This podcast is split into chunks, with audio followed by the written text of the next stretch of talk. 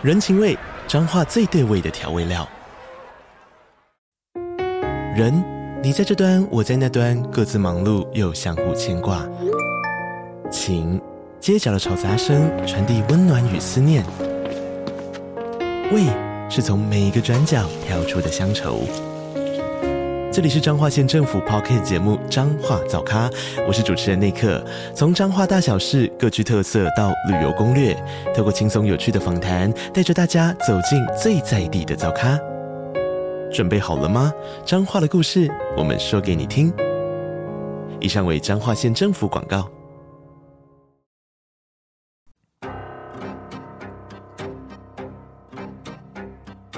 本节目内容可能包含血腥、暴力以及令人引起不安的情节描述，请听众斟酌收听。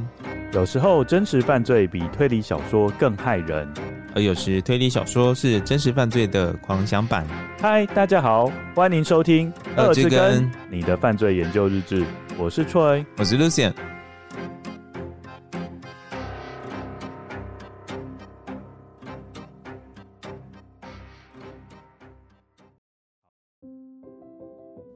位于英国的 Glasgow 是苏格兰的最大城市。这个地方地灵人杰，当地的 Glasgow 大学历史悠久，培育了许多知名的人物，例如在工业革命改良蒸汽机的瓦特，以及写下《国富论》的经济学家亚当·斯密。但更重要的是，这里还诞生了几位著名的侦探，他们后来成为犯罪调查的先驱。而今天要讨论的主角 Alan Pinkerton 也是其中之一，有人称呼他为世界上第一个 Private Eye，也就是史上第一位私人侦探。这种说法虽然不无夸饰的成分，但 Alan Pinkerton 确实与众不同。他后来成为美国知名且具有极大影响力的犯罪打击者，同时还创立了美国第一家侦探事务所——平克顿侦探事务所。Pinkerton National Detective Agency，平克顿侦探事务所经营得非常成功，以至于它的组织结构成为后来美国联邦调查局 FBI 的参考原型。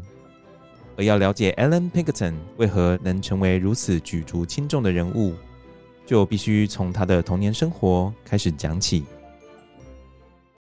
一八一九年七月二十一日，Allan Pinkerton 出生于苏格兰的 Glasgow。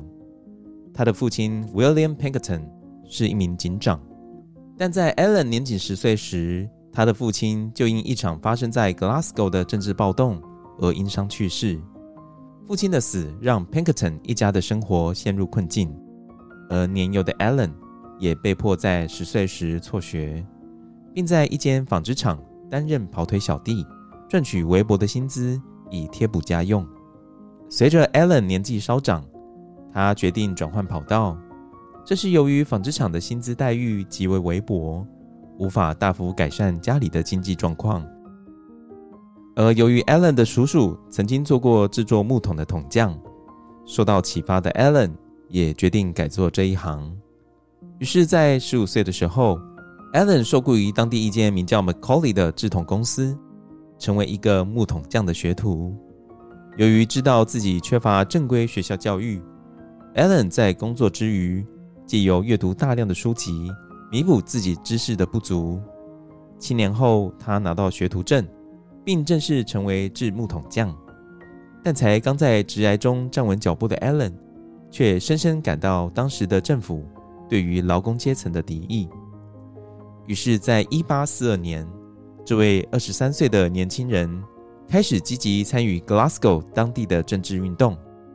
这在当时被称为查特主义 （Chartist） 运动，主要诉求是替劳动阶级发声，追求政治与社会改革，以终结贪污腐败的政府，并协助劳动阶级脱离贫困。大多数人使用和平抗议的方法，但部分使用了肢体反抗和暴动来争取改革。也在那时，Allen 遇见了生命中的女神，她名叫 Joanne，是一名歌手。，Alan Pinkerton 对他深深着迷，出席他的每一场演出。很快的，Alan 发现自己的生命不能没有 Joanne，于是 Alan 向 Joanne 求婚。而 Joanne 也欣喜地答应了。但就在他们决定要携手迈向人生的另一个阶段时，政府当局因查特主义运动中的暴力失序行为，对 Alan 发放了拘捕令。Ellen 心里明白，自己很可能会以罪犯的身份被遣送到澳洲，这是当时政府对违法犯纪的人普遍施予的惩罚。于是，在婚礼当天，Ellen 买了两张单程船票，决定带着 Joanne 一起逃往美国。这是一趟不在规划内的蜜月旅行，但他们的心意已决，唯有抵达遥远的彼端，他们才能免于政府的迫害，展开全新的生活。这趟横跨大西洋的旅程多灾多难，他们遇上了飓风，船只偏离既定的行程四百公里。避难时，又遇到不怀好意的原住民，抢走了 Joanne 的结婚戒指。但夫妻俩最终还是幸运地抵达了目的地。他们在美国的第一个落脚城市是芝加哥。Allen 在当地的一家啤酒厂找到了一份工作。一八四零年代的芝加哥正迈向快速发展的时期，当时在美国的城市人口排名为第九十二名。但在仅仅二十年后的将来，芝加哥将成为美国第九大城市。或许大部分的人在这座城市里看见了光明与希望，但 Ellen 的看法显然并非如此。他极度厌恶芝加哥，并认为整个城市被过度发展炒作，让市容显得既恶心又肮脏。于是，在隔年，夫妻俩移居到距离芝加哥大约六十公里的伊利诺州的小镇 Dundee，远离了城市的吵杂和喧嚣。在那里，Ellen 回归老本行，开设了当地唯一的一间制木桶行。他的木桶生意很成功，当地人都很欣赏他精湛的手艺以及高尚的职业道德。那段日子里，Ellen 的心情愉悦，日子过得稳健充实。一八四六年，也就是在 Ellen 与 Joanne 结婚四年后，夫妻俩欢喜地迎接第一个孩子 William 的诞生。在这块远离家乡超过数千公里的土地上，Ellen 开始产生了家的归属感。但就在 Ellen 为人父而感到雀跃不已时，他万万没有料想到，他生命中最精彩的冒险篇章才刚刚要展开。当时，美国处于自由银行时期，金融市场混乱，进入银行产业的门槛极低。那些体制堪虑的银行被称为“野猫银行 ”（Wildcat Bank），所发行的私人货币非常容易被伪造。而为了避免收到伪造的货币而蒙受损失，Allen 不愿意向当地的木材批发商购买制造木桶的原料。而选择亲自到山林中当伐木工，因此他投注了大量的时间在山林里搜寻适合的树种。一八四六年六月，当 Allen 划着木筏，沿着 Fox River 来到距离当地小镇数公里外一个废弃的小岛上伐木时，他意外发现这座岛上竟然有人类活动的痕迹。在当时，是很少有人会在野外野餐。或者是露营的，因此，Allen 怀疑岛上的这群居无定所的人，若不是做伪钞的集团，那就是一群偷马贼。于是，Allen Pinkerton 立刻从岛上折返，回到镇上和郡治安官 Luther Dearborn 通报他的发现。郡治安官也立刻采取行动，并在 Allen 的带领下来到那座岛屿上，紧接着。携带猎枪的 Allen 与郡治安官一行人展开突袭行动，并当场逮捕一帮男女混杂的制伪币集团。而那座岛屿也因为这起事件被命名为 Bogus Island，也就是伪造岛。经过这起事件后，Allen Pinkerton 的声名大噪，许多人委托他调查当地其他的伪币集团。Allen Pinkerton 一开始不愿意答应。但在村民不断央求之下，只能勉为其难地接下任务。以下是由 Allen 亲口所说的一段话：村民开口闭口都是在谈论那起事件，而我突然发现自己被来自各个角落的人要求从事需要侦探技巧的任务。而有感于 Alan 的诚实作风与努力不懈的精神，郡治安官还特别提供 Alan 一份凯恩郡 （Ken County 警员的职位。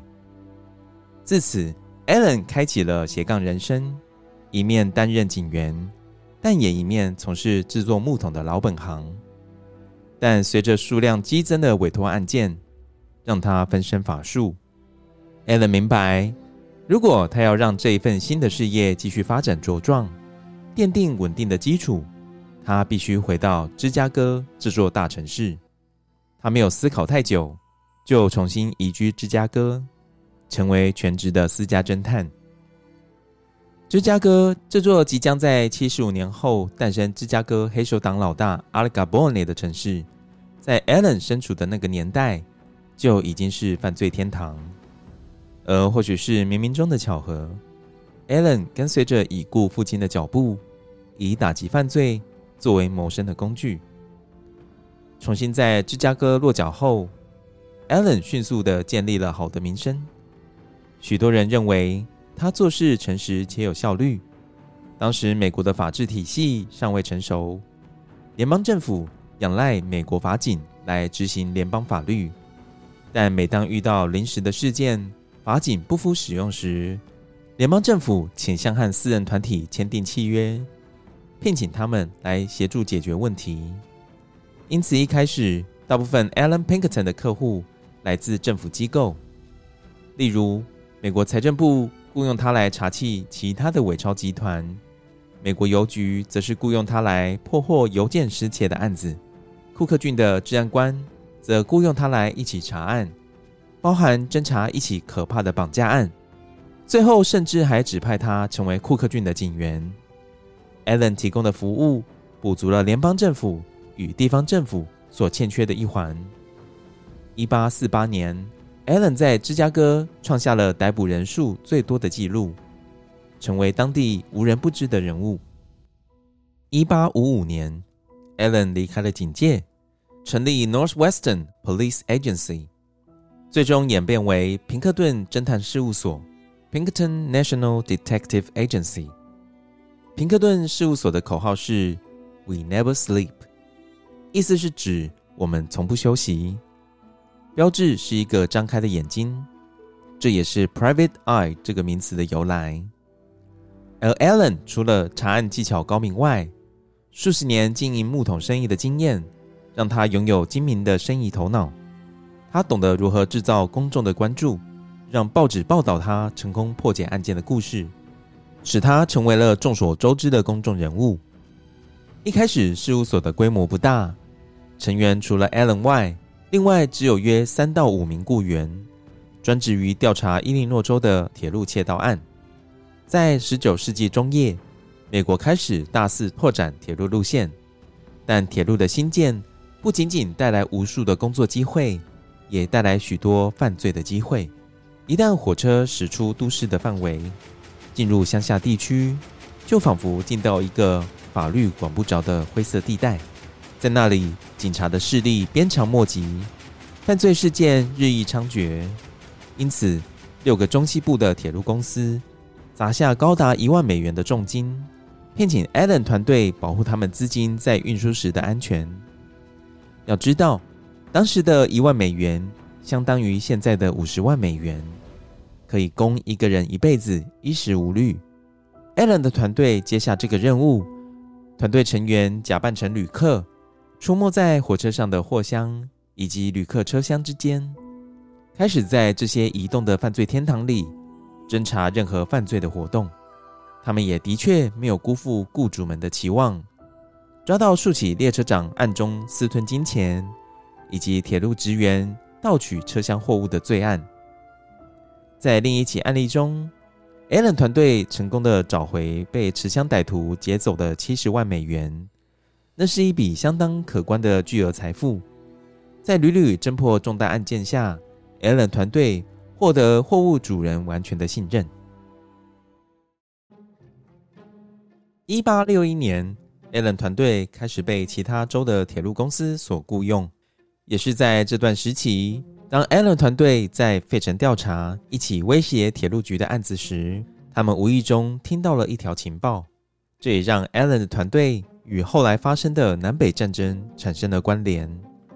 故事是这样子的：前一年，也就是一八六零年，林肯被选为美国第十六任总统。他主要获得北方自由州的支持，而南方的蓄奴州则主要支持他的对手 John Breckinridge。林肯当选的那年年底，对选举结果不满的南卡罗来纳州率先决定脱离联邦，而到了隔年一八六一年二月。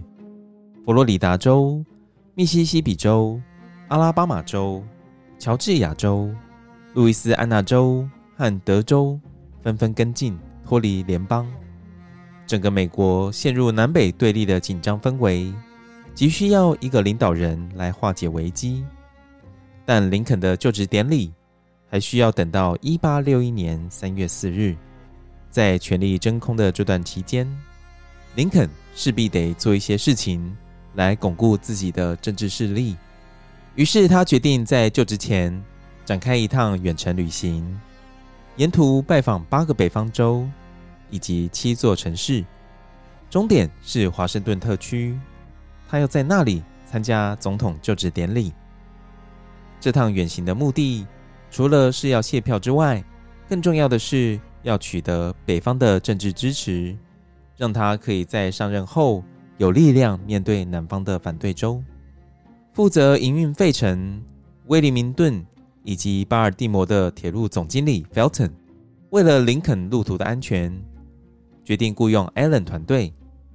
此时，团队成员已经包含了史上第一位女侦探 Kate Warne，她也加入了此项任务。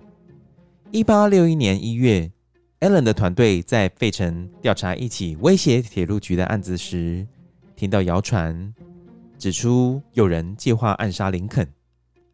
一群来自南方、自称 The Knights of the Golden Circle，也就是金环骑士团的奴隶主，打算在林肯参与就职典礼的路途中暗杀他。而在巴尔的摩到华盛顿特区的途中，有一处的铁路设计会让林肯暴露在极大的危险之下。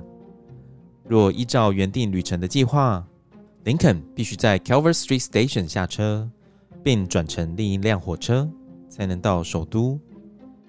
暗杀者想在林肯下车时，以人数优势将他团团包围，并展开暗杀行动。而传闻当地的警方也将涉入谋杀案。警方会默许身上画有标记的刺客通过封锁线进入火车停靠的区域。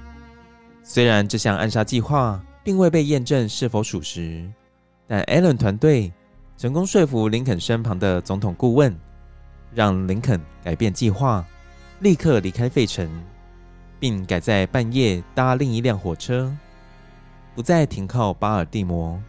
同时，Allen 团队携带散弹枪，守在沿路重要的桥梁、十字路口，彼此用灯笼作为讯号沟通的工具。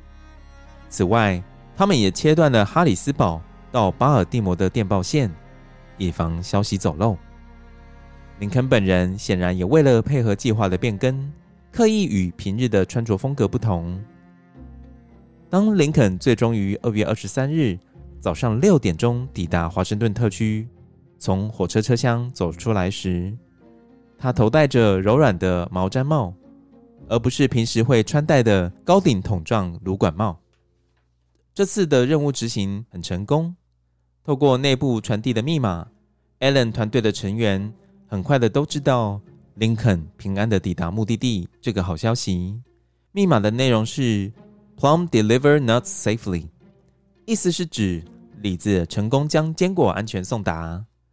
其中坚果指的是林肯，而李子当然指的是 Allen 团队。当后知后觉的一般民众得知此事后，许多人表示大失所望，他们希望有一个充满勇气、人品高尚的领导人，而不是面对敌人会选择夹着尾巴逃跑的懦夫。许多的媒体也表示无法谅解，甚至还有报纸刊登一幅政治讽刺的漫画，画里的林肯穿着苏格兰裙来伪装自己的真实身份。巴尔的摩市长在调查刺杀林肯的谣言后，也对外宣称谣言完全没有任何的根据。有人认为 Pinkerton 捏造暗杀计划来提升自己的知名度，但也有人认为林肯做了一个聪明且正确的决定。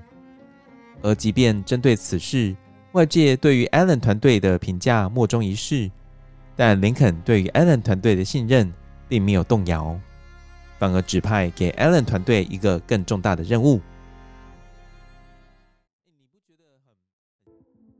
一八六一年，美国内战爆发。由于当时美国没有所谓的国家警察部队，因此联邦政府再度转向 Allen 团队，寻求他们的协助。这也开启 Allen 团队频繁的卧底任务。Allen 甚至曾亲自扮演南方联邦军士兵，使用 Major E.J. Allen 的化名，搜集敌营的情报。而之前提到的女侦探 Kate Warne，则经常在执行卧底工作时扮演 Allen 的妻子。当时担任北方阵营的作战指挥官是 George McClellan 将军，他并没有获得很好的评价。很多人认为他过于谨慎，因为他虽然坐拥精良的部队，但总是不愿意正面迎击敌人，而是选择避战。但如果了解事实真相后，会发现这也并非完全是他的错。因为在当时是由 Allen 团队负责回报敌人的总数，而 Allen 团队回报的敌人总数常常误差值高达百分之百。例如，在六月二十六日的一场战争，Allen 团队预计敌人高达二十万人，但事实上敌人的人数仅有八万人。因此，有人认为 Allen 团队并不熟悉战争，团队组织也不够完整与成熟。于是，在一八六二年，林肯将 George McClellan 将军解职之后，Allen 团队重新聚焦在他的侦探事务所，并改名为 Pinkerton National Detective Agency。虽然 Allen 团队在战争时期的任务执行并不算太成功，但在调查犯罪这个方面却经营得有声有色，尤其是在保护财产持有人的金钱与土地这个方面。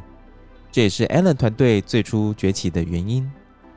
大家应该还记得我们刚刚提到的伪造岛的故事吧？当初 Allen 的侦探任务就因破获伪币集团起家，而追缉这些犯罪分子并不是一件容易的工作，光是要识别歹徒的身份就难如登天。也因此，Allen 团队想到了搜集犯罪嫌疑人照片的想法，称为 Mugshot。到了一八七零年代，Allen 团队拥有世界上最大量的犯罪嫌疑人照片收藏，这也是犯罪资料库的早期形式。凭借着当时领先别人的技术，Allen 团队在捉拿匪徒方面无往不利，负责追捕当时美国西部最臭名昭彰的罪犯，如 Jesse Woodson James、Butch Cassidy and Sundance Kid。而随着美国逐渐工业化后，Allen 团队也开始协助企业公司老板对抗示威暴动的员工。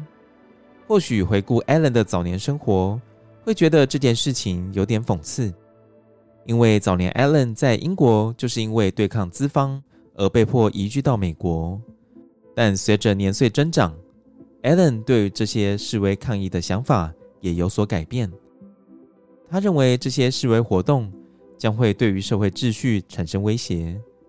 此外，Allen 团队也建构了一套办案哲学，例如不接受调查离婚的案件。Allen Pinkerton 曾把调查离婚案件形容成 “crawling around in the undergrowth like Pippin tom”，意思就是像偷窥者一样匍匐在灌木丛中窥探其他人的隐私。Allen 所创立的侦探事务所。是那个时代的先驱，创造了许多现今执法单位使用的侦查技巧，例如 Cover Surveillance 隐秘监视、Working Undercover 卧底渗透。Allen 甚至构想了 Honey Trap，也就是甜蜜陷阱的概念，利用迷人的年轻女性，诱使男性嫌疑人坦白犯罪事实。Allen 出了十八本自传，并声称自己会与犯罪分子奋战到最后一刻。Allen 也影响到侦探小说，他可以说是现代侦探小说之父。例如，英国作家柯南·道尔创作的小说《恐怖谷》就与 Pinkerton 探员的故事有关。而在 James Bond 的电影里，有一个角色叫 Fake Slider，就在 Pinkerton 底下工作。他发展了一些当时非常独特的方法，这些方法后来成为我们所认为的标志性侦探形象的核心。一八八四年六月，Allen 在人行道上绊倒，撞到了下巴，咬到舌头。而由于他不喜欢大惊小怪，因此拒绝进行治疗。几天后，他的伤口感染了坏疽，并在六十五岁时与世长辞。在 Allen 去世后，他的事业生意由他的三个孩子接管，三人继承父亲的衣钵后，将事务所经营得有声有色。然而，在一八九二年，某件事让 Allen 的遗留事业面对了空前的危机。事件的前因后果是这样子的：